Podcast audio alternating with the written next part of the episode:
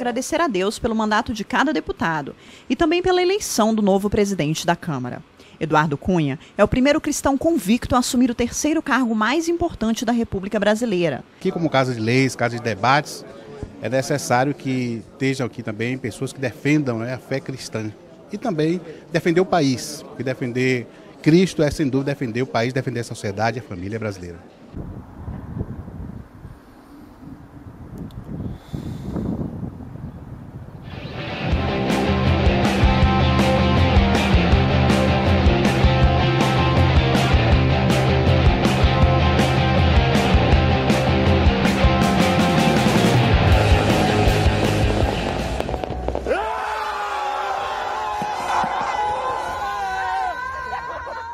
Fala galera! Bom, já vinha prometendo fazer esse vídeo de religião já há algum tempo.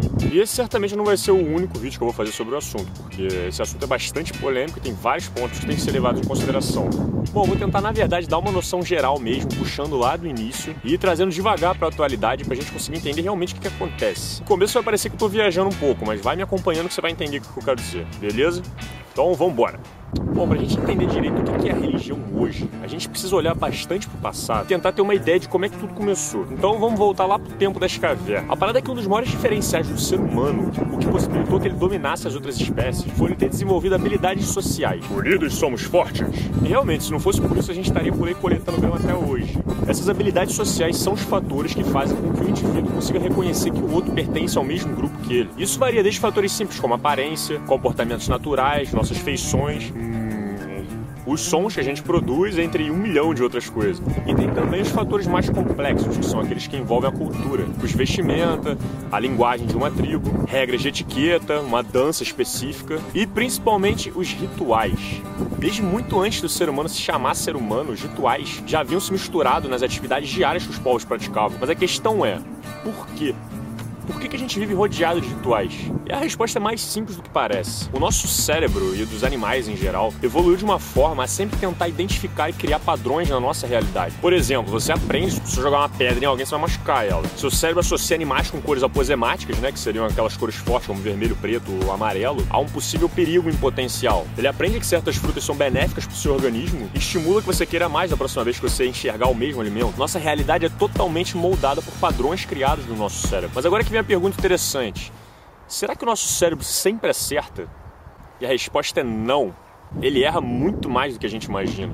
No século XX, o cientista Frederick Skinner fez vários experimentos com animais buscando entender melhor esse nosso mecanismo de interpretação do cérebro. Em vários experimentos diferentes, os pombos eram colocados dentro de caixas fechadas. Para eles terem acesso à comida, eles teriam que fazer alguma ação específica, como apertar um botão, por exemplo. Mas então Skinner pensou: e se o padrão proposto tivesse um nível de complexidade superior ao que o pombo fosse capaz de interpretar?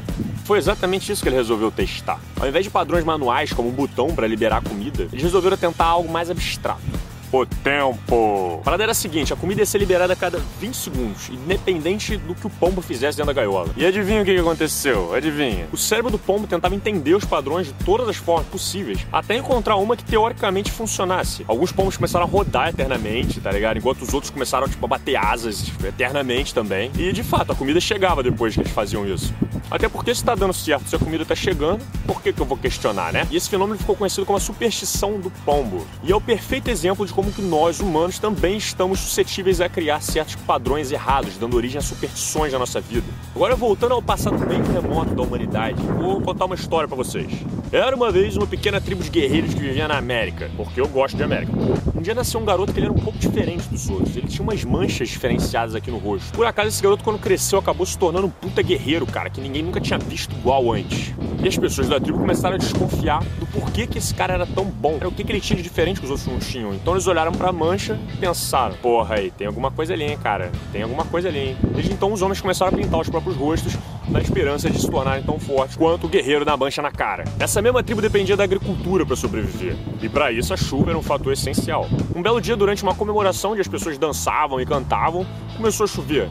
Então todo mundo olhou e já logo pensou: nossa, como é que a gente não tinha percebido isso? Dança, chuva, é óbvio. E aí teve uma época também, poucos meses depois disso, em que teve uma batalha, pouco tempo antes da época de colheita, em que morreu várias pessoas perto das plantações. Por acaso a colheita daquele ano foi melhor do que as outras? Hum Desde então, todos esses padrões criados por esse povo se tornaram certos. Afinal, se deu certo, por que questionar? A tribo pintava o rosto para ficar mais forte, dançava para chover e sacrificava pessoas para ter uma melhor colheita. Todos esses padrões foram repetidos geração por geração, mas em algum momento surgiu a pergunta que diferencia nossa espécie de todas as outras: por quê? Sabe, eu tava pensando, por que, se a gente sacrificar as pessoas, a gente pode ter uma colheita melhor, hein? E é nesse momento que o nosso cérebro usa o nosso mais alto potencial de abstração e cria uma explicação para todos os padrões duvidosos.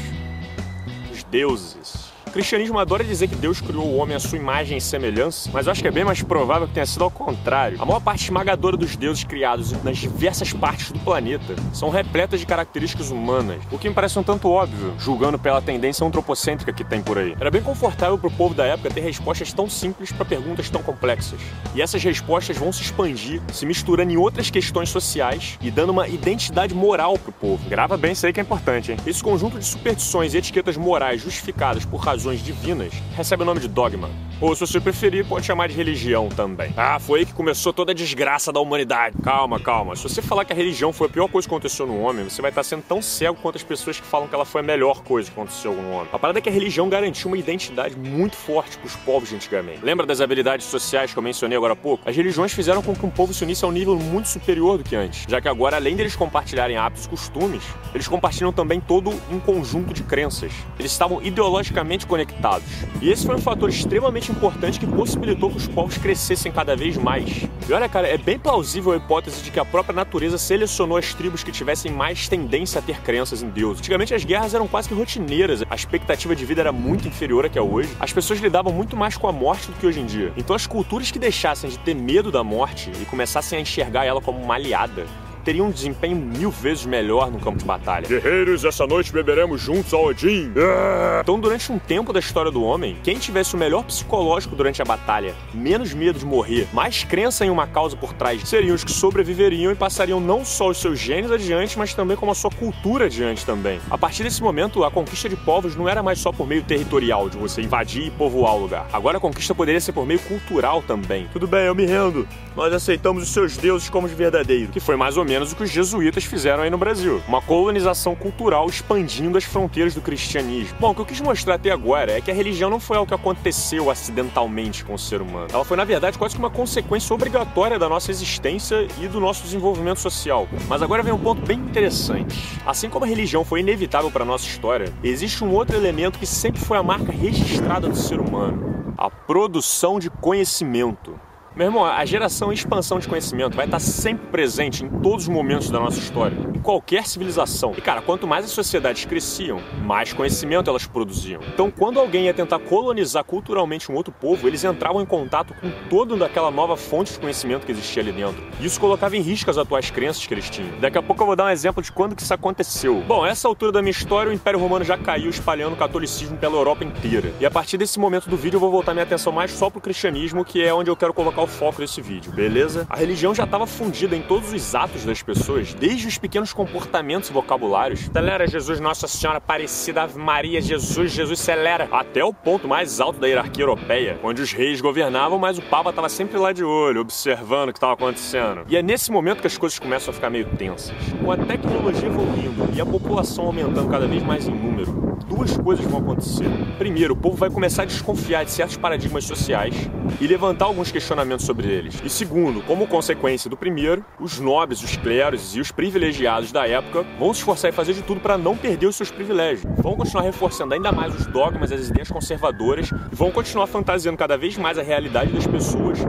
para fazer com que elas acreditem que o sistema que elas vivem é o melhor possível e nenhuma mudança é necessária. E o método que eles usavam para conseguir isso todo mundo já sabe, né? É política do medo, é censura, é inquisição, é tortura, é execução em praça pública, é a queima de livros. Ninguém tava fazendo isso em nome de Deus, cara. Eles estavam fazendo isso em nome dos próprios privilégios. Bota isso na cabeça. Mas eles não iam conseguir segurar a onda por tanto tempo. A sede do homem por conhecimento é insaciável. Em algum momento, esse esforço para segurar as fronteiras da ciência ia quebrar. E quebrou. Lembra do que eu falei sobre o choque cultural? Sobre muito conhecimento sendo produzido, registrado em sociedades diferentes? Então, você provavelmente ouviu falar em Renascimento, né? Então, Renascimento foi um período no início do século XV, onde começou a chover novidade na mão do povo europeu. Eles começaram a resgatar e ter acesso a culturas antigas da Grécia, Roma, que eram repletas de ciências como matemática, engenharia, medicina, filosofia, astronomia e mais uma porrada de coisa aí. Agora imagina para as monarquias da época, o povo começando a adquirir conhecimento de culturas completamente diferentes da deles criando um contraste com várias das informações que estavam escritas na Bíblia. Copérnico já estava lá propondo o heliocentrismo, meu irmão. Olha aí, ó. ó. Meu irmão, quando dizem que conhecimento liberta, cara, é a mais pura verdade. E não é só no campo individual. O conhecimento pode libertar uma sociedade inteira. Mas, ao mesmo tempo, se o conhecimento for interpretado de uma forma tendenciosa, ele pode ser usado como uma arma muito perigosa. Nesse período da Europa, a partir do século as pessoas estavam tipo, fascinadas com a nova onda de ideias que estava caindo dentro da Europa. E a palavra ciência começou a cair muito na boca do povo. Um monte de gente fazendo tudo quanto é experimento por aí, propondo teorias bastante duvidosas. A Igreja Católica tentando usar a ciência para confirmar ainda mais seus dogmas e reafirmar sua posição como verdade absoluta. Foi então que algumas pessoas começaram a pensar: porra, assim não dá, meu irmão. Cada um tá fazendo o que quiser de qualquer jeito, cara. Assim a ciência não vai andar pra frente, porra. A gente precisa estabelecer umas regras aí, cara, um padrão. Foi então que em 1637 um cara bem curioso chamado chamado René Descartes, resolveu solucionar esse problema e publicou seu livro chamado Discurso sobre o Método. Ah, olha aí, foi nesse momento que a ciência virou religião. Não, seu idiota! Foi nesse momento que a ciência começou a deixar de ser religião. Descartes tentou explicar na sua obra que a ciência deveria seguir um padrão, um padrão que possa ser reconhecido por todos os cientistas. Os métodos que foram utilizados na hora do experimento possa ser consultado por qualquer um a qualquer hora, uma linhagem de conhecimento que nunca se cruze com uma ideologia do momento. Eu sei que isso ainda acontece, mas a tentativa é de que nunca aconteça, né? Essa foi a estratégia para que a ciência nunca seja contaminada por algum tipo de dogma. As religiões adoram fazer. Essa proposta de Descartes foi muito bem aceita no mundo científico, chegou a ser adaptada várias vezes ainda no futuro até chegar no que a gente conhece hoje como o método científico.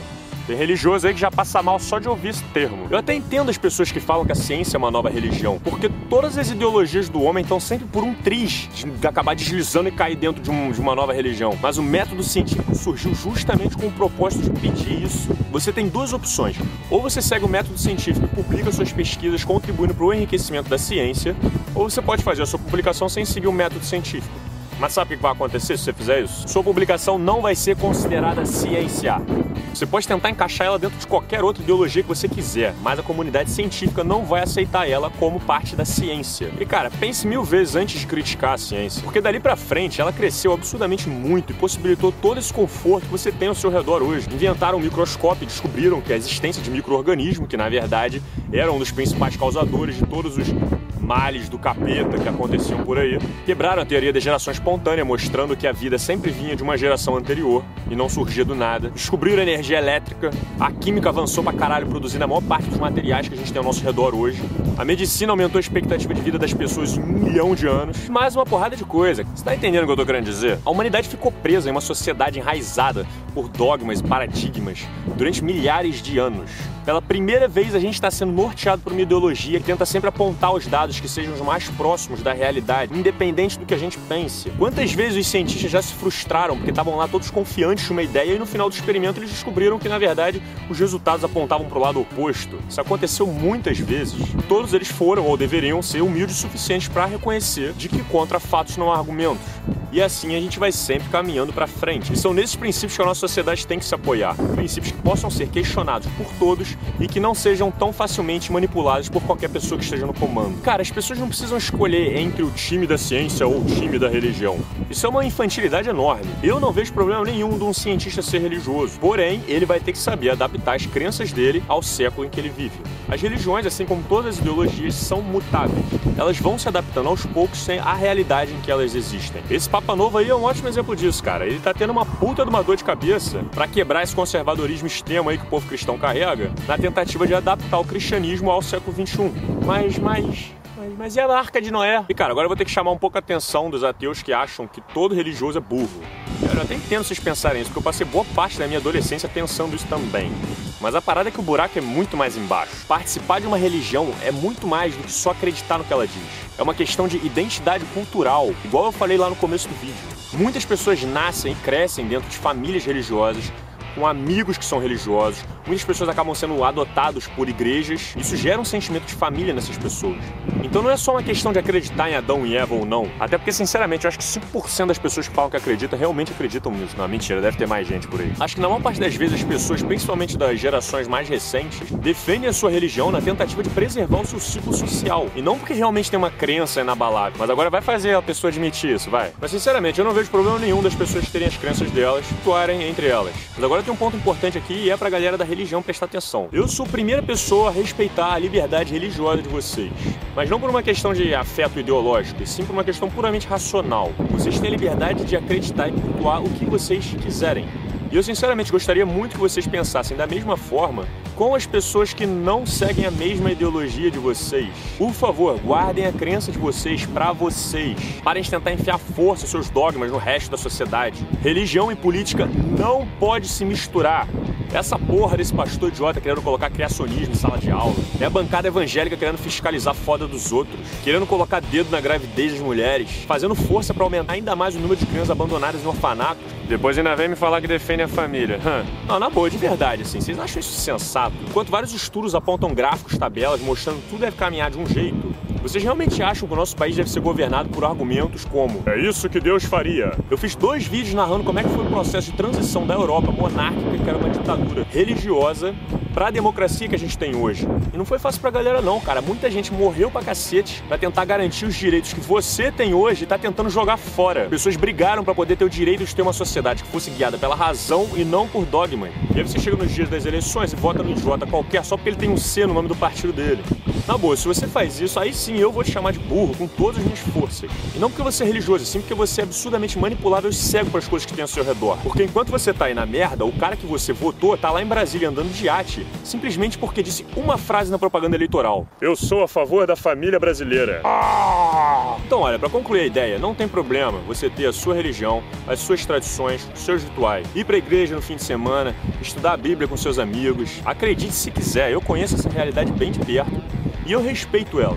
Mas por favor, respeitem as pessoas que não têm nada a ver com isso. A sua religião não é a única que existe. E nem todo mundo precisa de uma religião para viver. Principalmente, deixe o governo de fora disso. Nossas leis devem ser norteadas exclusivamente pela razão e não pela manipulável fé e crença da sua religião. Bom, então é isso. Muito obrigado por ter assistido até aqui. Eu espero que eu tenha acrescentado algo de útil a vocês. Compartilhe o vídeo adiante para que mais pessoas tenham acesso a esse tipo de informação. E ó, vocês vão ficar putos comigo, vão querer me enfiar porrada, mas eu acho que esse vai ser o último vídeo agora, até o próximo mês, porque eu tô indo viajar de novo semana que vem. Eu devo voltar só em eu não sei, eles têm uma, umas férias de Páscoa aqui, tá ligado? E, e essas férias tipo, não é uma semana, são três semanas de Páscoa. Olha só, olha só que mamata que esse povo daqui tem. Enfim, eu vou aproveitar a oportunidade para dar uma volta por aí, para poder aprender mais, ter mais conhecimento, para poder passar para vocês depois de novo, beleza? Então, se você gostou do vídeo, dá um like aí, se inscreva no canal caso você queira me acompanhar e assistir os próximos vídeos. E valeu! Né?